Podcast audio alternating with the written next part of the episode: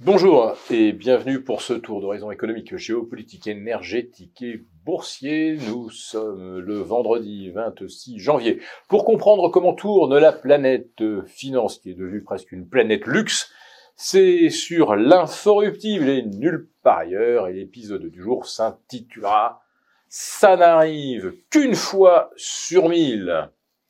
On va essayer de vous expliquer pourquoi. Bon, un CAC 40 qui progresse de plus de 2% quand les autres places européennes font 0 ou 0,20, oui, ça n'arrive qu'une fois sur 1000 et encore. Alors, les circonstances sont tout à fait exceptionnelles puisque LVMH, première capitalisation du CAC 40, s'envole de plus 11%, une des plus fortes hausses d'ailleurs euh, des 40 euh, dernières années. Et sur l'annonce d'un bénéfice en hausse de 8%, on est pourtant accoutumé généralement à, euh, un, score à deux chiffres, eh bien non, là, ça s'emballe complètement. Peut-être effectivement parce que c'est mieux que ce que l'on pouvait craindre avec le ralentissement de la Chine, le ralentissement des ventes de spiritueux aux États-Unis. Mais là, c'est à se demander aussi si les algorithmes ne viennent pas tout simplement de démontrer une nouvelle fois leur caractère euh, moutonnier, c'est-à-dire que lorsque d'un seul coup quelque chose bouge dans un CAC 40 qui ne fait rien, ou qui ne faisait rien depuis le 6 décembre dernier, qui ne faisait rien depuis le 3 janvier, car 7430, c'était le seuil pivot depuis plus de trois semaines. Alors quand d'un seul coup quelque chose bouge, et bien d'un seul coup la meute des algos se jette dessus. Et quand on se jette sur la première capitalisation du CAC 40, alors là, oui, évidemment, ça fait bouger les choses.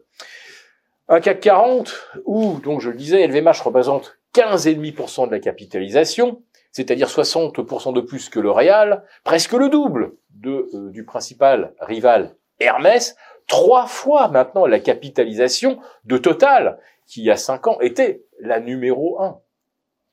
Donc, le CAC 40 aujourd'hui, c'est euh, non pas un CAC 40, c'est un CAC 1. Et avant-hier, à Francfort, quand on a vu le DAX s'envoler, là aussi de 2%, quand les autres places euh, européennes ne gagnaient que 0,6 ou 0,7, eh bien c'était également un DAX 1.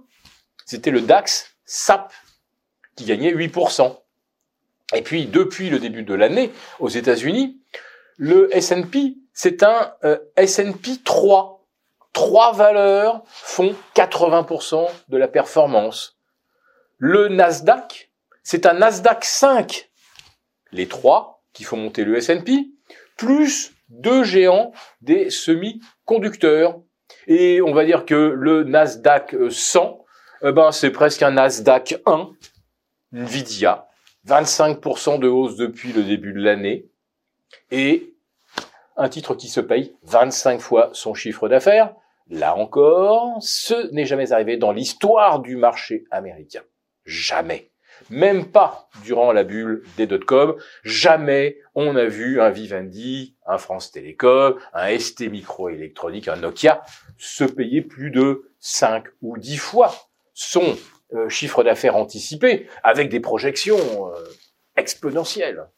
Là, Nvidia à 25 fois, c'est là aussi quelque chose qui, est presque inexplicable, sauf si on considère que effectivement les algorithmes ont complètement pris le, euh, le contrôle des marchés et déchirent littéralement la structure des indices. Euh, puisque euh, là aussi c'est quelque chose que vous pourrez peut-être observer. 5 valeurs du Nasdaq 100 absorbent pratiquement 50% de tous les capitaux investis dans le Nasdaq. Et euh, pour le S&P 500, ce sont moins de 20 valeurs qui recueillent également plus de 50% de tous les flux. Donc des déséquilibres de cet ordre, je le répète, n'ont jamais été observés dans l'histoire du marché américain et même pas pendant la bulle des dot-com 99-2000. Donc, qu'est-ce qui nous attend euh, lundi à Paris, euh, après un, un, gap à la hausse de 1,5% Eh bien, historiquement, par contre, il n'est pas rare, voire assez fréquent, qu'après l'apparition de ce genre de, de, de, bougie complètement détachée de tout le reste, eh bien, euh, la séance suivante soit une séance de consolidation. Mais pourquoi le marché parisien consoliderait-il si le luxe nous sert de locomotive? Bah Parce que le luxe, ce n'est pas le monde dans lequel nous vivons. C'est le monde des 1%. Allez, pour Hermès, c'est le monde des 0,1%. Alors que l'actualité, eh bien, c'est la France qui va à un record de déficit, 173 milliards, c'est 55 000 faillites en 2023, et le rythme accélère encore en, au début 2024.